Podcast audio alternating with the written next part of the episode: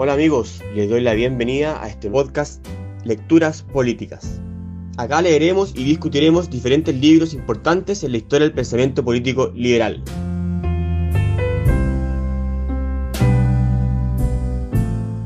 Y ahora todos, estamos acá en la sesión número 5, ¿no? De la lectura del archipiélago liberal de Chandran Cucatas. En esta sesión leímos el capítulo 5 del libro llamado La comunidad política, ¿cierto?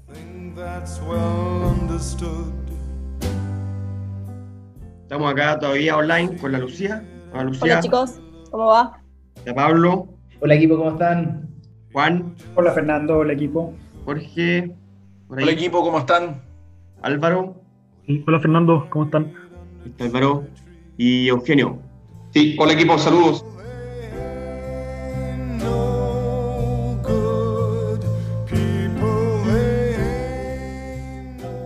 La comunidad política. Gran capítulo, complejo y polémico por, por todo lo que habla respecto al, a la teoría liberal y liberalismo político, teoría política actual. Eh, porque aquí, aquí lo que hace es un poco retomar en lo que cierra el capítulo 4, ¿ya? Que el capítulo 4, al final del capítulo 4, está contestando a cuatro críticas que le hacen al liberalismo de la tolerancia, el cual la cuarta sería que debilitaría la sociedad política, ¿cierto? La comunidad política, más bien. Entonces Cucata dice, vamos, eh, profundicemos en, en la respuesta que le podemos dar a quienes critican que la sociedad política se debilita. Bueno, este capítulo es bien amplio y, y, trata muchos temas, pero claro, el, el, el, más principal es, acerca de la comunidad política, que se entiende como comunidad política. Eh, ¿Es el archipiélago liberal eh, un elemento que corrompe o, minimiza esta comunidad política?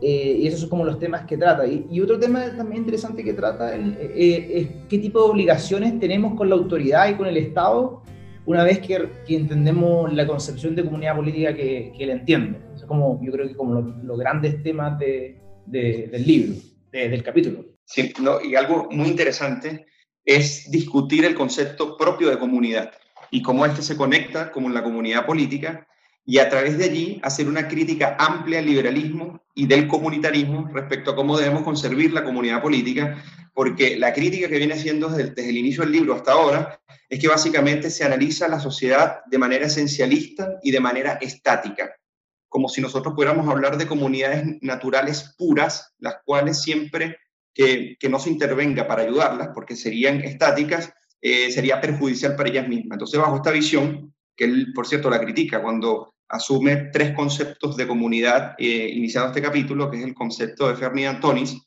básicamente una comunidad serían en criterio estático aquella que no solamente tiene origen común, sino que tiene un mismo espacio geográfico. Mm. segundo sería... Pero te adelantaste, te adelantaste. Lo que, lo que hace mm, Cucatas es definir la naturaleza de una sociedad política, la naturaleza del Estado, como dijo Pablo, y qué obligaciones le debemos al Estado y a la autoridad de ese Estado, ¿cierto? Los famosos deberes, ¿ya? Bueno, y ahí parte a definir lo que es la comunidad, que es una reunión, es ante todo, dice, una reunión de individuos, ¿no es cierto? La típica crítica que se le hace al liberalismo, eh, que nosotros la vemos acá incluso todo el día en los diarios, así que eh, es bueno comentarla, es que los individuos están constituidos por la sociedad, ¿ya? El liberalismo, lo que dice Cucatas, nunca ha negado que los individuos estén constituidos por la sociedad, por el contexto y por sus vínculos familiares, comunitarios, societarios. ¿ya? Entonces dice Cucatas, eso, es una crítica que no tiene ningún sentido y yo creo que no vale la pena ni siquiera detenerse. Incluso él cita ahí algunos comunitaristas que usan la palabra parcial para definir cómo se, cómo se relacionan los individuos, cómo son los individuos. Así que incluso los que argumentan que el ser humano es eh, determinado por la comunidad no estarían diciendo comunitaristas en el, en el sentido de cómo lo son los, los, autores importantes. Fernando, hay un punto que, que me parece importante para un poco comprender cómo está ordenado este capítulo. De alguna forma lo que hace Cucatas acá, tal como explicaban ustedes, es abordar la discusión sobre el fundamento de la comunidad política. Y a partir, la primera pregunta que hace, ¿cierto?, es qué es una comunidad. Y ahí entra en discusión con las posturas comunitaristas, por un lado, en función de las concepciones que existen con respecto a lo que es una comunidad, entra en discusión con los comunitaristas, pero además entra en discusión con el, el cómo desde la reflexión de los pensadores liberales se ha abordado el tema de la justificación de la comunidad política, porque ese es el tema de este capítulo. ¿Qué justificaría en el fondo eventualmente la comunidad política? Y lo que hace Cucatas acá es, es poner en tensión la idea de la comunidad política como la aglutinadora de las comunidades o si se debe entender a la comunidad política como una comunidad parcial igual que el resto de las comunidades. Y no superior, ¿cierto? Exactamente. Ya, y ahí va lo que tú decías, Eugenio. Explica tres formas de entender comunidad. Tony, sí, primero. Eh, sí, sí, Tony, como, como aquella, o sea, que incluso la evalúa en términos de, de, de, la visión conservadora de lo que es una comunidad. Entonces, los elementos fundamentales serían el origen común y el espacio geográfico, ¿no? Y luego desarrolla otra, eh, otra concepción que es la de Robert McKeever, en la cual dice, no, no necesariamente tiene que haber un origen común, sino que tiene que existir más, más que nada es eh, intereses comunes. Intereses comunes más allá del espacio geográfico, más allá de, del mismo origen común. Pero es allí donde Cucatas dice, e incluso no nos podemos quedar con ella, porque eh, el, el, tipo de asociación, y lo dice de, de, una buena manera, el tipo de asociación en el que nosotros buscamos trasciende incluso la comunidad geográfica, lo que nosotros queremos llamar como comunidad política, como comunidad propia. Sí, pero no, pero yo diría que McKeever no dice eso. McKeever, Tonis dice nacimiento y territorio, o sea, una cuestión muy estática, o sea, no puede cambiar. Eh, luego, McKeever dice territorio, pero intereses, por lo tanto puede entrar personas nuevas a ese territorio. Y luego dice Cucatas, que no, va, no, no es necesario el territorio. Entonces pueden ser intereses, entonces, y ahí da los ejemplos de las comunidades de académicos, que son comunidades mundiales, y bla, bla, bla. Y de ahí, bueno, pone ejemplo que, de hecho, la de Tonis eh, está más asociada a los conservadores, por lo mismo, porque es estática, y la de la voluntad socialista. Y los liberales a la tercera. ¿Dale, Eugenio? Sí, y bueno, para, para complementar, entonces, eh, él quiere ver el entendimiento que se hace de la comunidad con respecto a qué noción de comunidad adquiere el liberalismo la página 385 lo, dice muy claro, dice, hablamos de un entendimiento de la comunidad que aspira a un ideal en el que la clave de la sociedad buena pasa por habilitar un entorno en el que se pueda coexistir una variedad de comunidades parciales. Entonces, este concepto de comunidades parciales es muy bueno porque lo que hace es eh, incorporar el concepto de diversidad de las convivencias y de las diferentes culturas que viven en una sociedad para rechazar, como decía al inicio, lo que es la visión estática y el marco moral eh, absoluto o cerrado rolsiano eh, hacer énfasis que encontré súper interesante esa, ese concepto que, que, estaban repitiendo ustedes del tema del, de la idea de asociación parcial, porque en el fondo hace mucho sentido, porque eh, la, las comunidades son simplemente asociaciones que, que son parciales a, a, nivel del individuo, no son 100%, el individuo no está 100% comprometido a una sola comunidad, sino que estamos, estamos como en asociaciones como traslapadas, eh, y en ese sentido son parciales porque nos representan parcialmente en nuestra totalidad y me hacía mucho sentido cómo entenderlo desde esa perspectiva. De hecho, de hecho ahí Cucatas lo que hace al, al quedarse con la idea de la asociación parcial y concebir de, desde, algún, desde esa medida la, o de ese concepto la noción de comunidad, rechaza primero la idea del territorio y el origen porque en el fondo eso alude a un, a un tema cerrado, ¿cierto? O sea, la comunidad sería cerrada y no estaría sujeta a cambio. Eh, rechaza también la idea de la comunidad basada solo en intereses porque incluso da el ejemplo de que personas esperando un autobús tienen un cierto interés en un momento dado, pero que ese interés cambia y por lo tanto la comunidad no existe ahí. Y de alguna forma la idea de la asociación parcial lo que trata de abordar, y ahí entra la discusión con los comunitaristas, es que los sujetos no están constituidos solamente por su pertenencia a una comunidad, sino que en realidad los sujetos pertenecen a diversas comunidades en, diversos grados e instancias. Y de alguna manera lo que va diciendo Cucatas es que finalmente, y ahí entra el choque con los comunitaristas, es que la idea de que el yo del sujeto, ¿cierto?, está definido absolutamente por su pertenencia a una sola comunidad, es errado porque no se considera que en realidad las comunidades tienen una flexibilidad y están sujetas al cambio y por lo tanto son parciales en el tiempo, van cambiando, se van moldeando a ciertas condiciones. Eh, y, ahí entra entonces la tensión que Cucatas ve con respecto al planteamiento comunitario, que da prioridad a sostener la comunidad en desmedro de las libertades y derechos individuales. Claro. Y bueno, y ahí explica, ya estamos claros que la, la, la comunidad no determina, y luego pasa a decir que las comunidades son diferentes. ¿ya? Diferentes comunidades tienen formas diferentes de asociarse y de relacionarse entre sí. Los individuos se ponen de acuerdo porque en el fondo determinan qué es del ámbito privado y qué es del ámbito público. Esas son las cosas generales que, que eh, demuestra un poco como que diferencian el tipo de comunidad que, está, que, se, está generando. Como que también, y a partir de ahí después te da el paso a, a, la discusión y un poco a, a, la discusión de lo que es una comunidad política, porque, y también en relación a lo anterior, a lo que habían mencionado antes, él nunca te niega, o sea, según la crítica, la respuesta de él es, no, no es que las comunidades no influyen en los individuos, sino que van a influir parcialmente porque son comunidades parciales. Y bueno, y ahí es cuando cierra un poco lo de la definición de comunidad antes de dar su visión de comunidad política, digamos, que ahí es donde hay más polémica, yo creo yo. Claro, y ahí eh, dice, por ejemplo, en el ámbito privado, diferentes comunidades estiman que están cosas como tomar alcohol. Sin embargo, hay comunidades que estiman que eso está en el ámbito público por lo tanto debe ser prohibido. Entonces, eso demuestra una, diferentes comunidades que siguen siendo comunidades, pero cada una estima y estima que se tienen que tomar en cuenta de, de, manera diferente.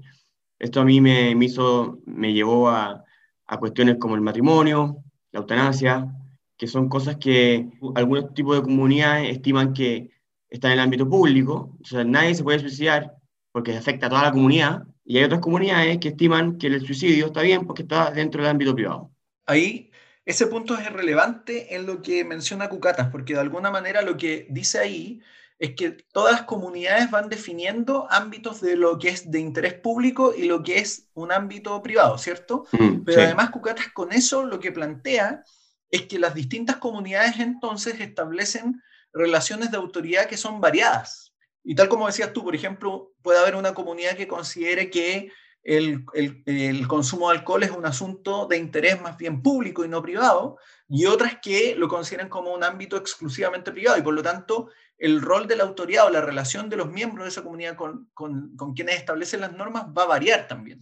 Eso lo especifica muy bien en la página 392, donde dice, pero la multiplicidad de interpretaciones sobre la separación entre lo público y lo privado no implica que no estemos ante una comunidad política, cuya existencia se mantendrá siempre que los miembros, miembros reconozcan generalmente las convenciones que la definen y que identifican cuáles son las preocupaciones públicas comúnmente aceptadas. De hecho, justo en la, en la página siguiente, la 393, dice en el fondo que una comunidad política eh, eh, a grandes rasgos está definida por dos elementos. Uno, las concepciones compartidas de lo que es público y lo que es privado, como decía Fernando, mm. y, segundo, y segundo, las implicancias de la gobernanza que tiene eso, como decía Jorge, a nivel de, de qué reconocemos como autoridad.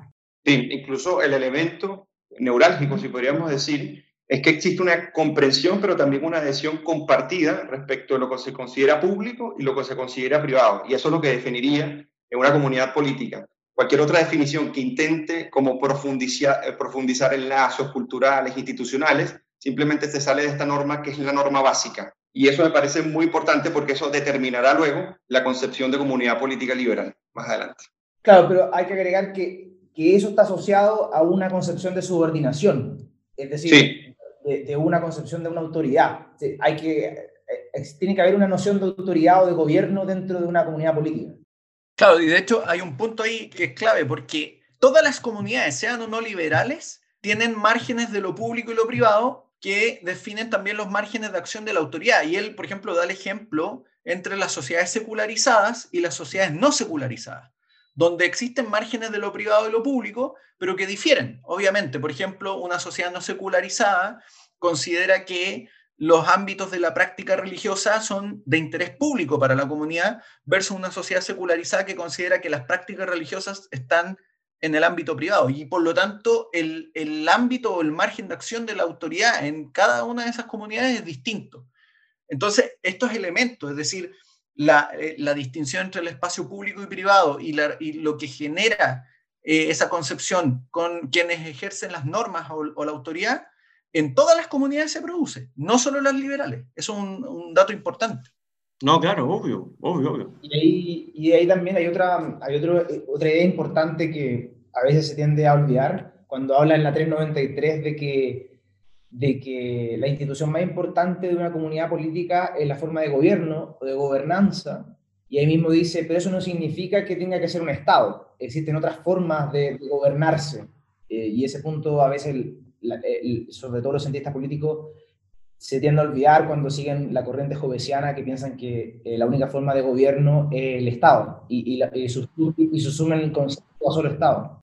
Ahí el, punto que hace Cucatas es que al reconocer una existencia de diversas comunidades, eh, él dice que la comunidad política es además una asociación. Y él en el, en el capítulo, creo que en el capítulo 3, eh, él definía las asociaciones como eh, un conjunto de personas que estaban subordinados a un poder político, a una estructura política. Sí. Entonces, la, comunidad política sería en sí una comunidad, pero también una asociación, al estar sujeta a esa estructura. Sí, lo que, lo que le importa a Cucatas y aquí vamos siguiendo, es que eh, la comunidad política es una asociación. Y como bien dijo Álvaro, eso implica que tiene que reconocer una autoridad, ¿cierto? Y ahí pone el, estado, el ejemplo del Estado de California. Dice, la sociedad californiana puede ser una comunidad, súper buena onda, todos surfer, pero no, no tiene autoridad. Dice, sin embargo, el Estado, el Estado californiano sí es una sociedad política porque reconoce una autoridad, ¿cierto? Y dice, Cucatas, dice algo que es bien interesante para hoy día, porque dice esa sociedad política no necesariamente es territorial.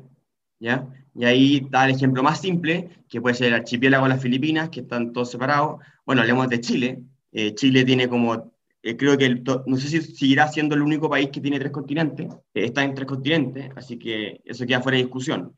Y eso, hoy día la modernidad, está cada vez menos importante, contrario a, a, a quienes reflotan teorías volar respecto al territorio y cuestiones que no tienen ni un sentido hoy día, sino que son eh, categorías de análisis del siglo XVIII.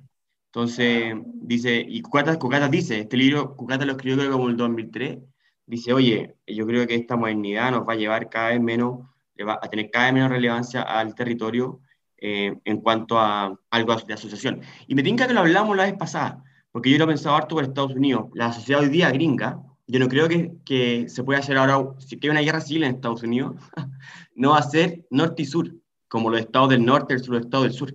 Yo creo que está todo súper mezclado. Por más que las costas estén de una u otra manera marcadas, yo creo que igual la tierra ya no está determinando tanto como antes las ideas y, culturas. Claro, el factor de pertenencia. Claro. Y bueno, y ahí pasa a, las críticas que le da eh, el comunitarismo al liberalismo, porque empieza a hablar de comunitarismo y comunidad política, y dice que la crítica ontológica, que es la que ya hablamos, eh, no tiene ni un sentido, que es la que, es la que hace principalmente Sandel, que es más popular, que dice que, lo, que el liberalismo dice, dice que los seres humanos no, eh, no se relacionan con el contexto, cuestión que el liberalismo nunca dice, ni niega, ni dice que sea innecesario, falso. Y la crítica evaluativa. Yo, sinceramente, no entendí mucho el uso del término evaluativo. Eh, si ustedes me lo, me lo clarifican, ideal.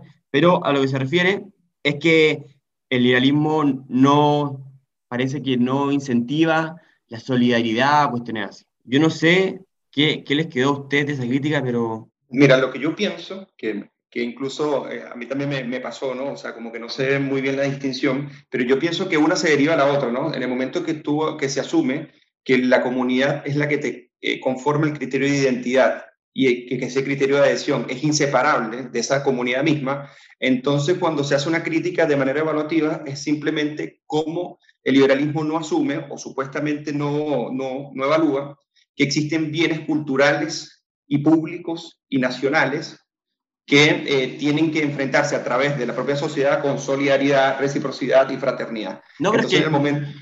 no, porque ahí el liberalismo es neutro, entonces si alguien quiere, entonces no, la crítica, la crítica no está fundada, lo que pasa es como la describe. O sea, como él describe. Arriba. Ya, sí. pero es que la encuentro más, más, más cómoda ya. En el fondo que no sería activo en, en cuestiones de solidaridad. Claro, porque si... Eso tampoco es... Claro, es que si tú no estás inserto en una comunidad política en términos completos de identidad, y te puedes incluso, incluso él dice, la crítica que se le hace del comunitarismo al liberalismo es la incapacidad incluso de apegos con respecto a las lealtades. Entonces, entonces cuando, cuando, comenzamos a, claro, totalmente falso. Entonces él dice, bueno, en la parte evaluativa es simplemente decir que si tú no tienes ningún tipo de apegos a la comunidad nacional, entonces no te puedes comprometer ni en reciprocidad, ni en solidaridad, ni en fraternidad para poder defender bienes culturales y públicos. Ese es el tema. Que yo mm. entendí. La crítica evaluativa, evaluativa refiere a que los comunitaristas consideran que el sostenimiento de una comunidad requiere el reforzar una matriz valórica, una matriz de valores comunes. Y la crítica que hacen al liberalismo es que de alguna manera el liberalismo al plantear o presumir, ¿cierto? O esta es la crítica que dicen los comunitaristas, ¿cierto? Que todos los lazos en realidad son sujetos a evaluación, es decir, a, la evaluación del interés o a elección, no hay el sostenimiento de un marco de valores. Y los ah. comunitaristas lo que dicen es que tiene que existir un marco de valores para poder propiciar o favorecer la reciprocidad, la solidaridad o la fraternidad. Y porque sin esos marcos de valores comunes, la comunidad no se puede sostener. Ese es un poco el argumento de los comunitaristas. Ya, pues ahí entiendo, ahí entiendo, porque eso significa que esto está relacionado con, claro, que rara la palabra, porque es en el fondo es, dado que la comunidad tiene como valor el servicio militar, eh, la comunidad hace estrictamente necesario que todos nos alistemos al ejército. Sin embargo, el liberalismo diría, no, pues, eso es un valor, o vamos a un valor más ridículo aún, la familia. La familia está entre hombre y mujer y tiene que, es muy importante. Por lo tanto, todos tienen que casar y no se pueden divorciar. Eso implica, eso es un valor, eso implica que nadie evalúe ese valor, ¿no es cierto, Jorge? Eso, eso vendría siendo. exacto, claro. Por lo tanto, claro, por lo tanto hay que, hay que ponerlo dentro de las instituciones políticas y todos tenemos que ir hacia allá.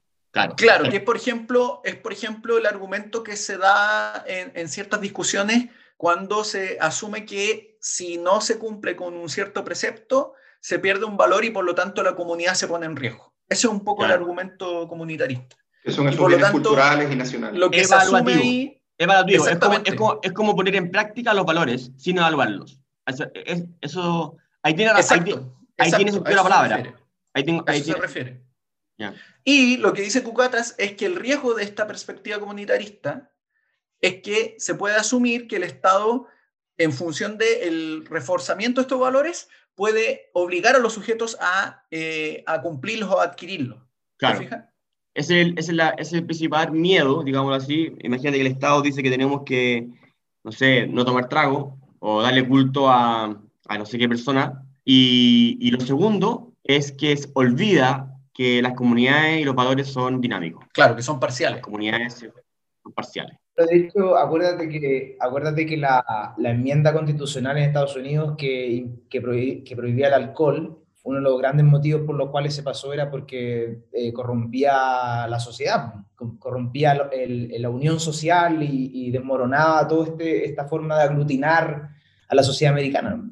Y aquí es donde dice Cucatas, bueno, que el comunitarismo se le hace imposible, bajo esta lógica, entender las comunidades parciales.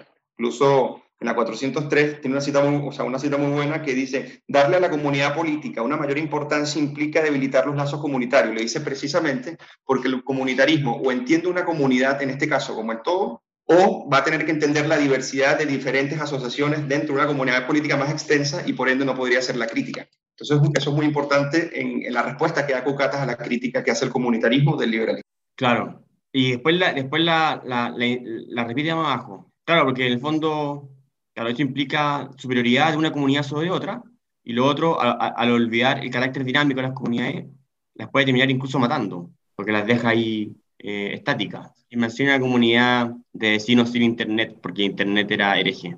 Imaginemos cómo estaría ahora. Ya, pues, de ahí pasa el idealismo y comunidad política. Ahí lo que habla es un poco de Dworkin y dice olvidémonos de la, porque lo critica, y dice olvidémonos de la integridad, porque hay diferentes visiones éticas.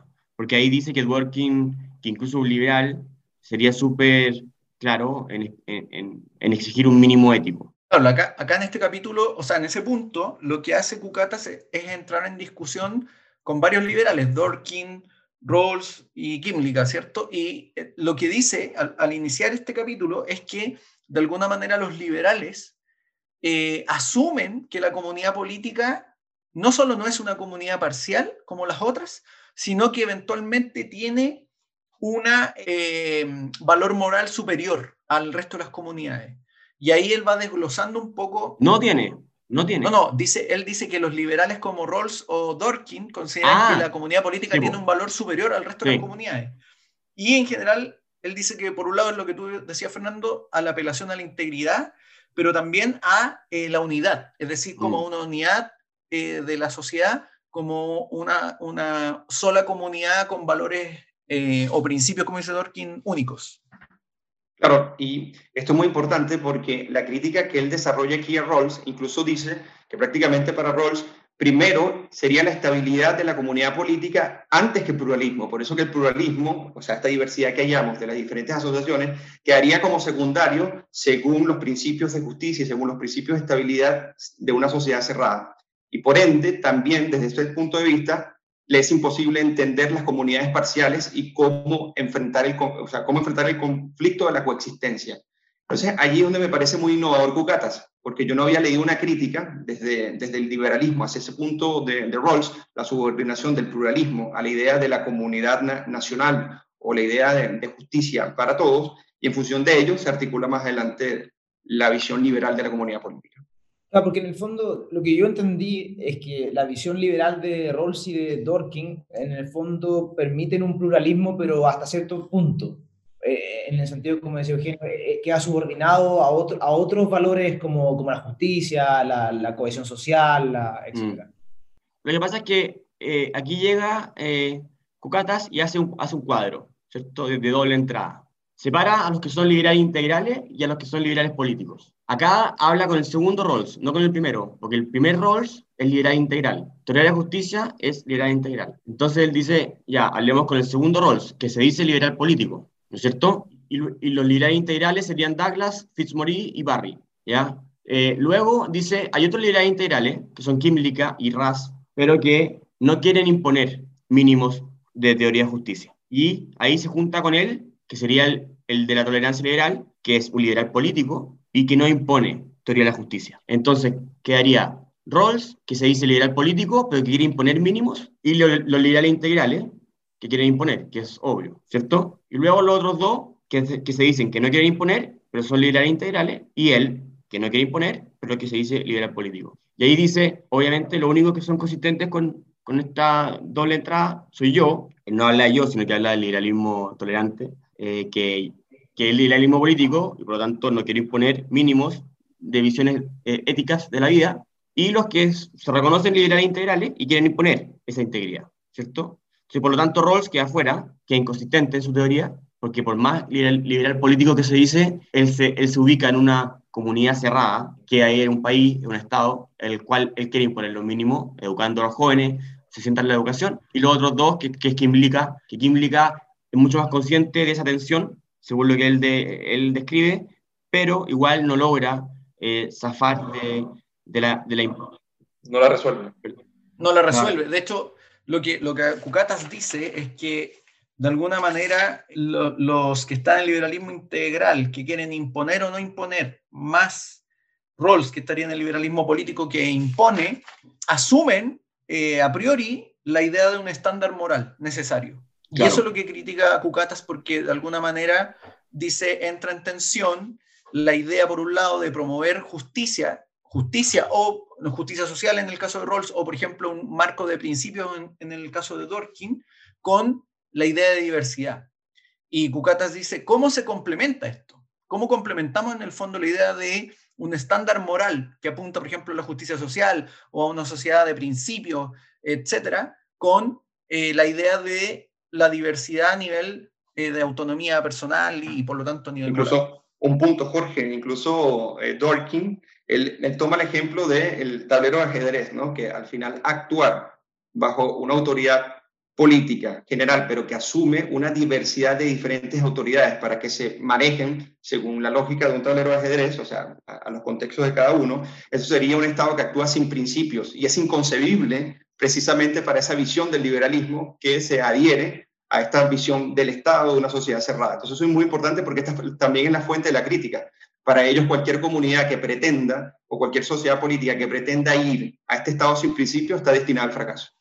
Exacto. Y, y, de hecho ahí es, esto le abre la puerta a Cucatas para, para plantear la pregunta que él dice que es la, la pregunta más clave, que es, ¿qué pasa con las minorías no liberales? bajo un marco de, coexistencia. Bueno, en eso está, eso está pensando y dice que no hay que imponer nada en el fondo. Así que hay que dejarlas. Por eso es, la, es la palabra imponer o no imponer. Y lo que dice al final Cucatas, que me gustó cómo los resuelve, es que Kimlicka es igual a Rawls, pero eh, ponen los bienes primarios, así como Rawls pone, ya ni me, se me olvidó.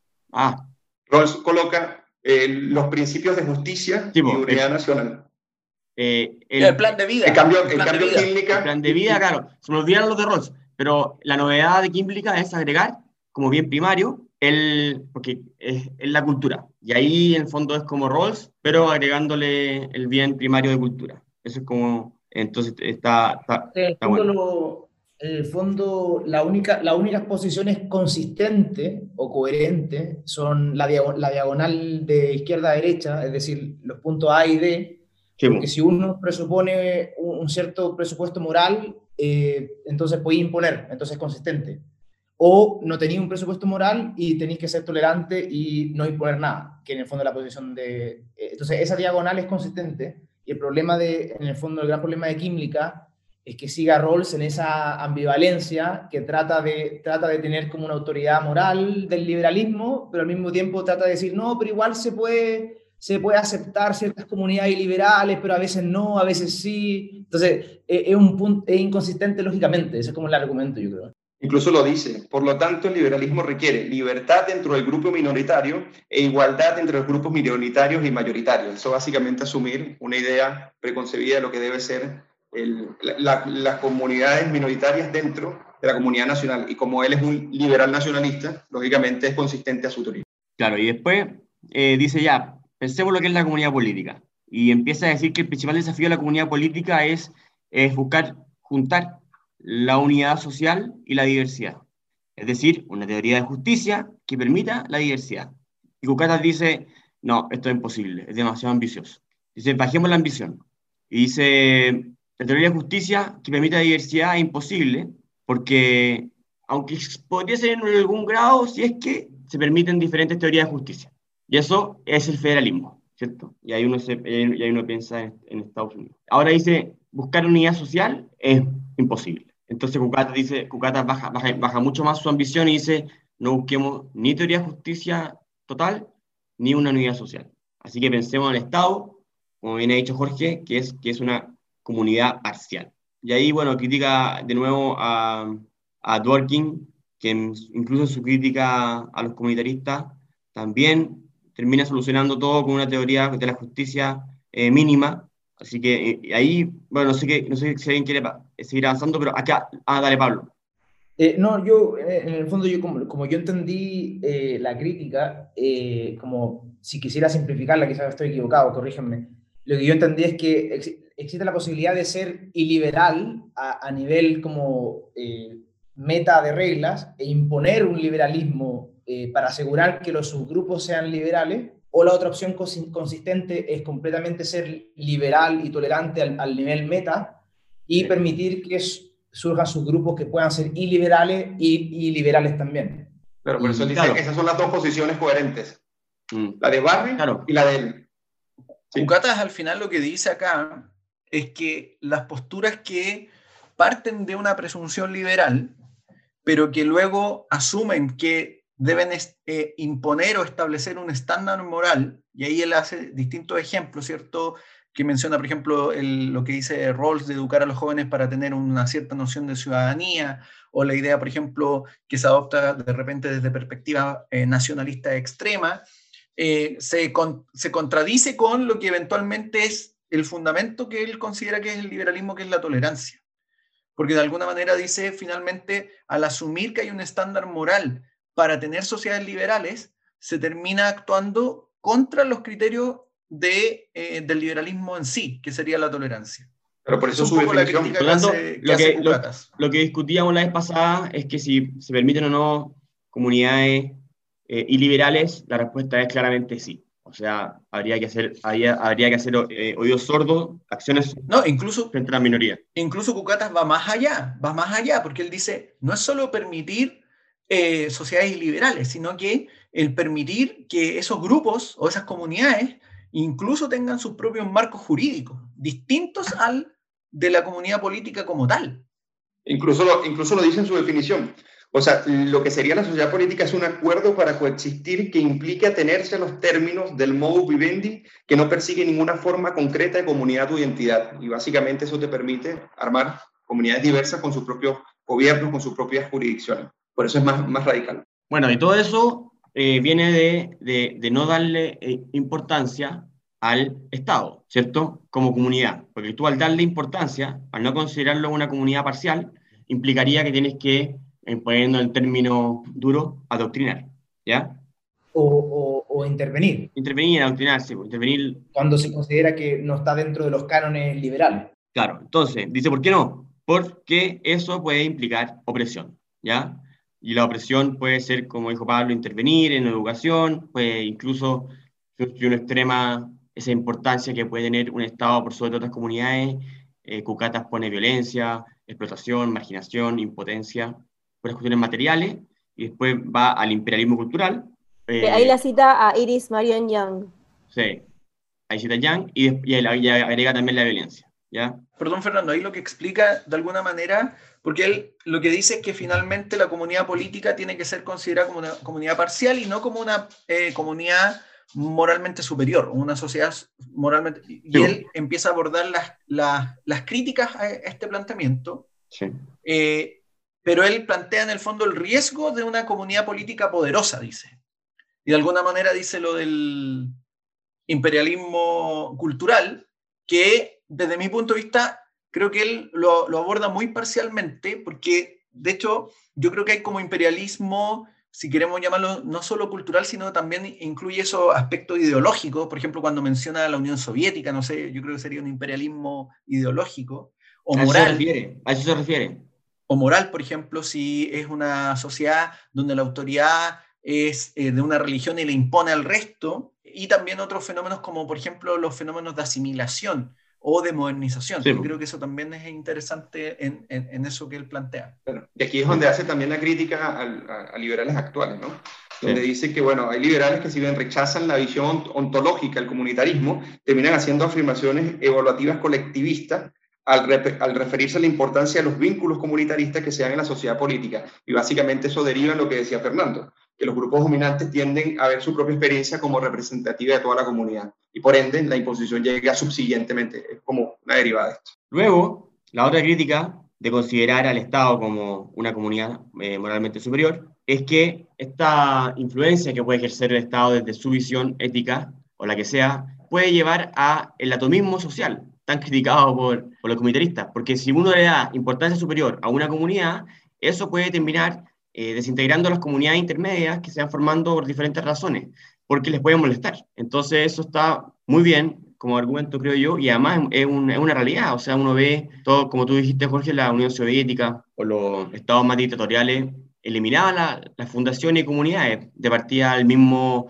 el mismo Pinochet, entiendo yo, fue el principal como eh, impulsor de que las universidades o las otras fundaciones tuvieran que pasar por el Ministerio de Justicia, creo, Defensa, ya no sé cuál, para que, para que cualquier sociedad intermedia tuviese que pasar por su calado. De, hecho, de hecho, hay un libro muy bueno de la Applebaum, esa periodista de la Unión Soviética, eh, ah. y ella, ella, cuenta que, que cuando la Unión Soviética empezó como a hacerse cargo de los satélites, los, los países satélites, lo primero que hacían era destruir la sociedad civil se infiltraban en todos los grupos de música, las juntas de vecinos, los grupos ah. de, de, básquetbol, y empezaban ahí a meter a los agentes y a empezar a, a, carcomer a la sociedad civil, era como el primer objetivo que hace la comunidad soviética al apoderarse de los países satélites.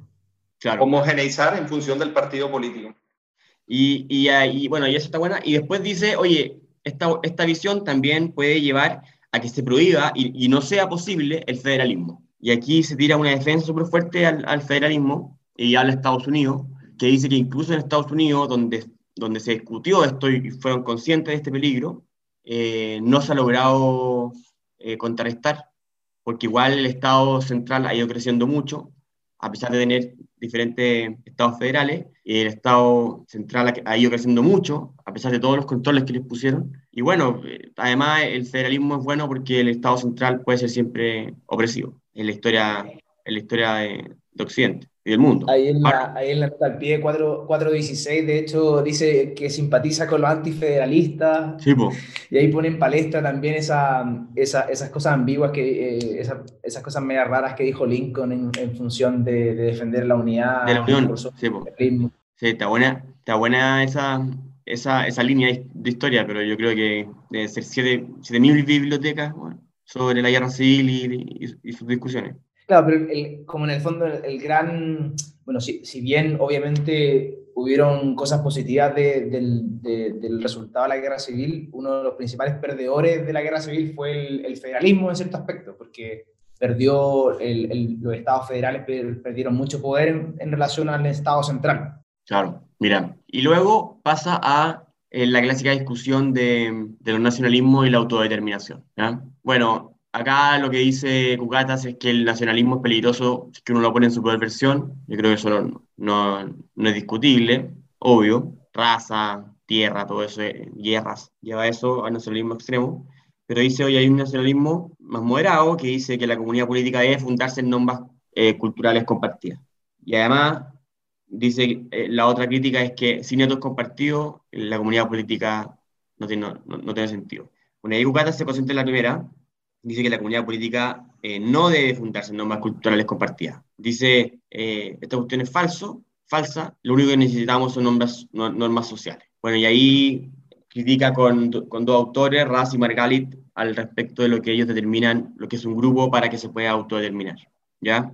acá en resumen lo que, lo que yo creo que dice es que, es que no se necesita ni una afinidad cultural para exigir autodeterminación. Y pone el ejemplo Malasia, donde dice, bueno, en Malasia éramos eh, indios, chinos y malayos, y nos unimos con culturas completamente diferentes para eh, independizarnos de Inglaterra, del Imperio Británico, y exigir la autodeterminación. Y esa cuestión ha seguido y sigue, y sigue jugando, y, la, la volada multicultural existe y va a existir siempre.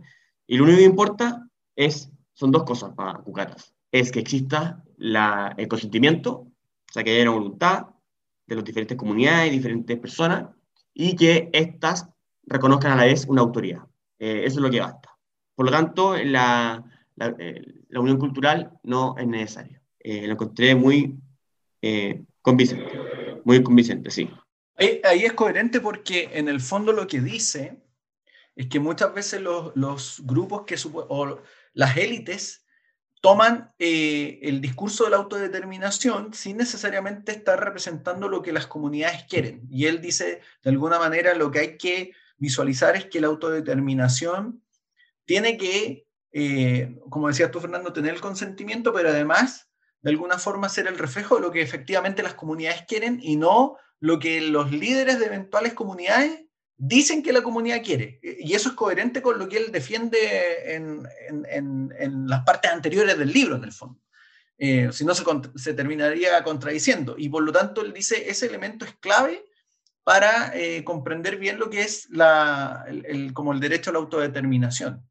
Y ahí, bueno, obviamente critica a Ras eh, con, con, ese argumento, rechazando también la idea de los intereses como, como elemento necesario. Claro, dice los intereses no, eh, lo divertido era lo que tú decís, Jorge, lo de, la elite.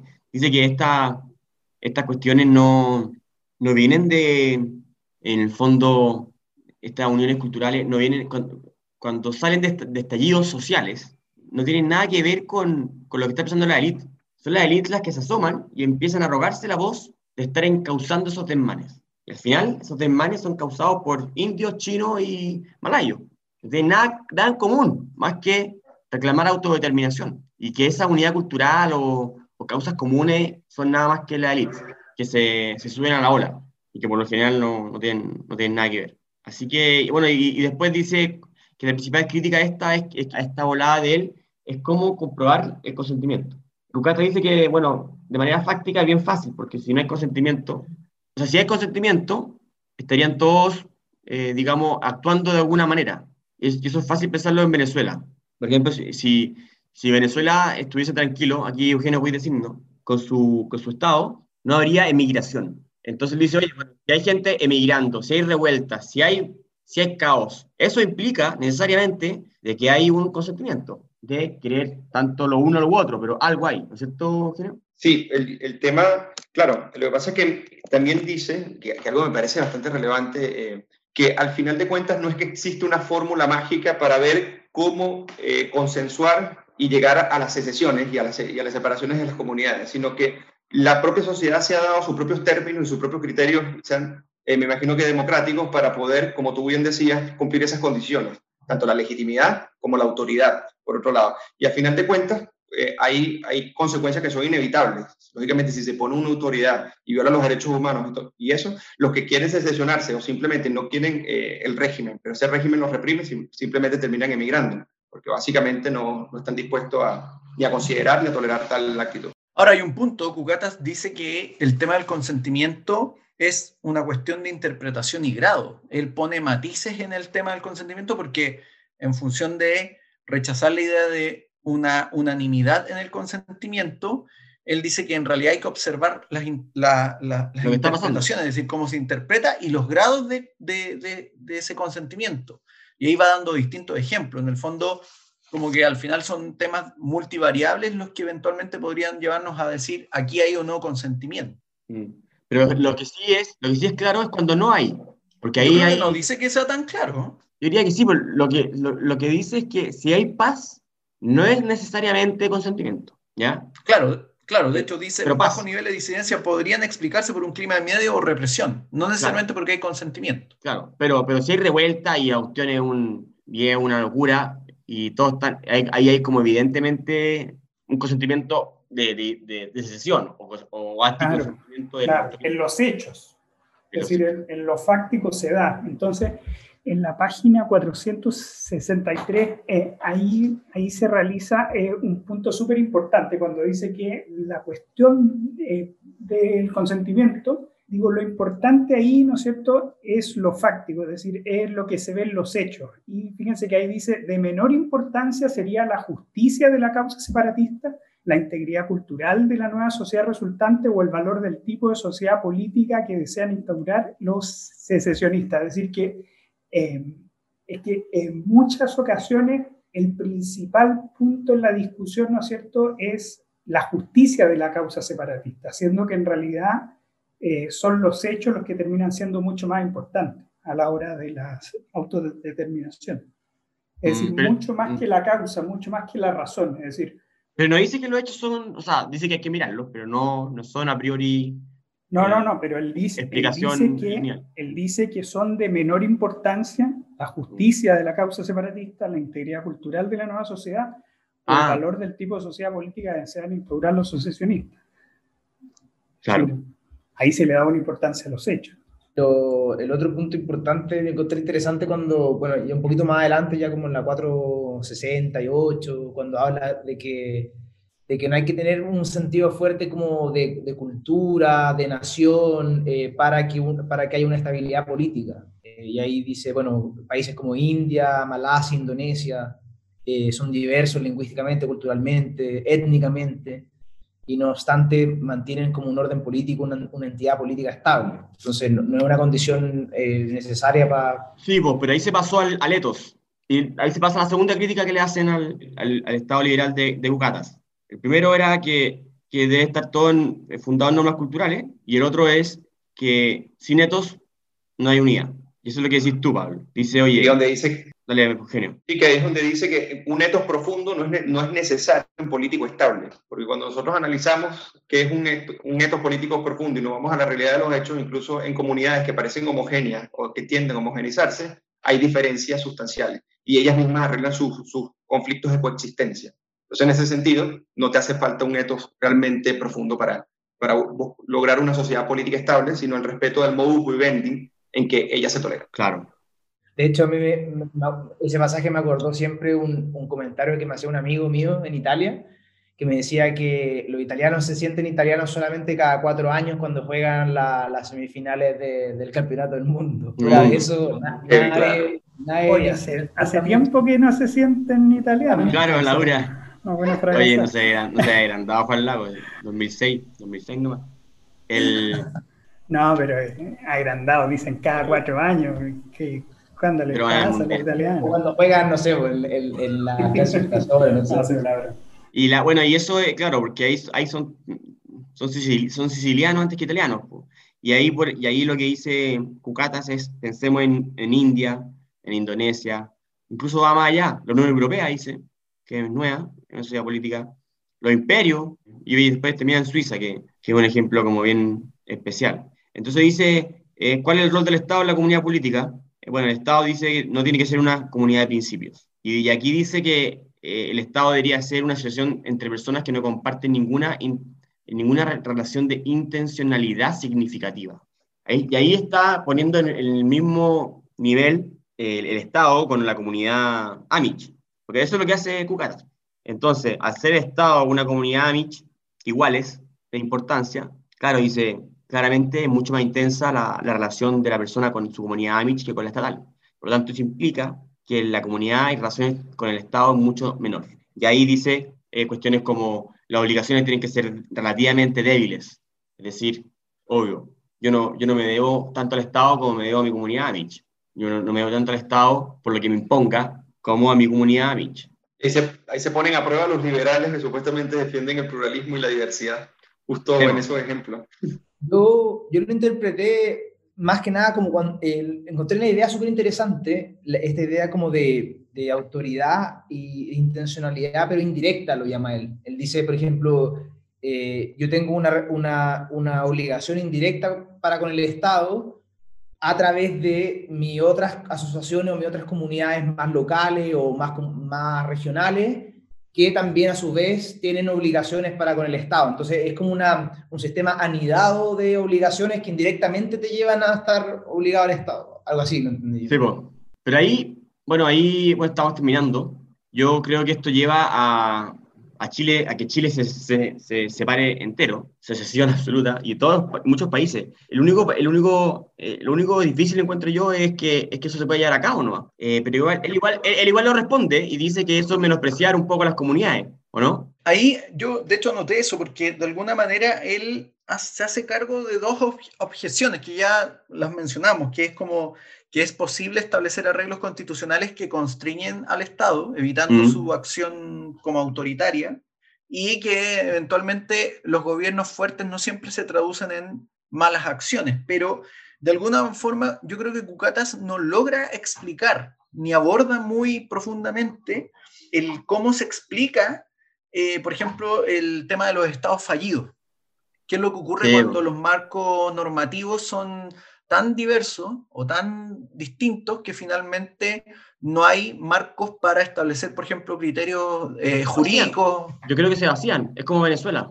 Porque esto, o sea, esto a mí me, me llevó a pensar acá al final, es, esto eh, es para Suiza. Claro, porque él, por ejemplo, da ejemplo, dice, y, y de hecho ese me pareció un buen ejemplo, él dice, eh, el Estado de Derecho no depende de un único sistema legal. Y él dice, por ejemplo, tenemos Estados Unidos con distintos sistemas legales y otras sociedades, versus, por ejemplo, no sé, Venezuela que tiene un único sistema legal o China que tiene un único sistema legal, pero vemos que en Estados Unidos la garantía de las libertades y el Estado de Derecho se cumple de mejor forma. Pero ahí hay un punto que, que Cucatas quizás no aborda, que es que hay un plano o un acervo cultural común, de alguna manera, que permite que en Estados Unidos el Estado de Derecho funcione a pesar de tener sistemas jurídicos distintos. Yo creo que ahí está todo el problema de, su teoría en la práctica. No, que sin duda, en el fondo, el, experimento americano eh, en una gran escala fue un, cierto experimento de un archipiélago liberal, solo que con el paso de, con el paso de, los, de las centurias, eh, el, poder central es como, una, es como un, un vortex que, que siempre tiende a decantar, lamentablemente.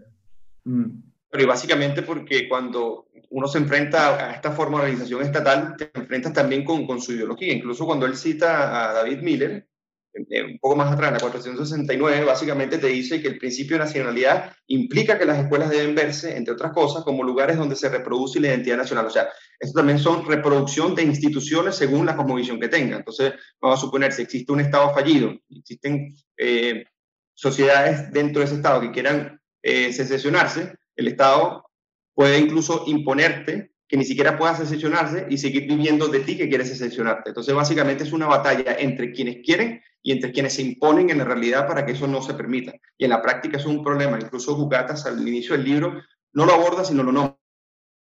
Ir a estados fallidos, él no, no lo suscribe como un ideal bueno para un archipiélago. han, habido, han habido experimentos eh, a lo largo de la historia, por ejemplo, eh, el mismo Jerusalén como ciudad era una ciudad que permitía la coexistencia de distintos grupos eh, religiosos, los lo armenios, los ortodoxos, los, los, judíos, los católicos. Y que las antiguas sociedades mesopotámicas. eh, siempre han habido distintos ejemplos a, a distintas escalas, el mismo, el mismo caso de Suiza. Eh, yo creo que la pregunta fundamental ahí es como, ok, visto que, que a nivel como filosófico y lógico, el archipiélago liberal es consistente, eh, lógicamente, pero, pero ¿cuál es la escala geográfica o cuál es la escala de gobernanza que mejor, mejor permita ese, ese ideal filosófico? Esa es, como la, esa es la gran pregunta práctica, ¿no? Indeterminado totalmente. Porque igual en Estados Unidos, o sea, dijeron en el caso de Estados Unidos, pero igual en Estados Unidos tienen un sistema jurídico común, por más de que tengan eh, las leyes, digamos, como más de fondo, que sean estatales, igual hay como una base jurídica a nivel nacional. Sí. Es el ejemplo que da entre Utah y Nueva York, por cierto. Claro, o sea, sí, cada estado como que tiene sus regulaciones específicas en materia de, como de derecho de fondo, digamos, pero tienen la constitución como que los sistemas procedimentales y un montón de derechos federal que se aplica como a, toda la, como la confederación, digamos.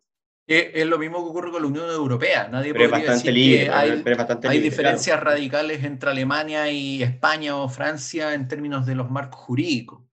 La pregunta, y yo creo que eso es lo que Cucatas no logra como resolver, o no lo aborda, eh, por lo menos en este capítulo, es qué haces tú cuando los marcos eh, culturales son radicalmente distintos, es decir, cuando, cuando la, la, concepción del derecho es totalmente distinta entre una comunidad u otra. En el, y al final encontré, bueno, en la, en la, última página, cuando él dice algo como, bien, no sé, quizás no tan polémico, pero igual llama la atención cuando dice, eh, la, tarea de encontrar la base de la unidad social en un orden político no es una tarea urgente, no debería ser una tarea urgente, porque en el fondo no hay una base profunda para encontrar esos vínculos asociativos. En el fondo como que nos está diciendo como que a nivel filosófico eh, es una quimera inalcanzable. relájense, dice. Y dice que Quimilica plantea esa unidad social como, ¿sabes qué? comprometámonos profundamente con la diversidad. Y Cugata dice, no, no, chao comprometámonos a que podamos coexistir como diferentes comunidades.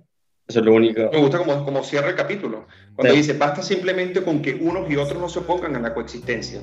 La comunidad política no debe ser más que una asociación de personas que reconozcan este principio. Y listo. Tal cual. Bueno, hemos llegado al fin. ¿Algún comentario? Próxima semana, último capítulo. Jorge.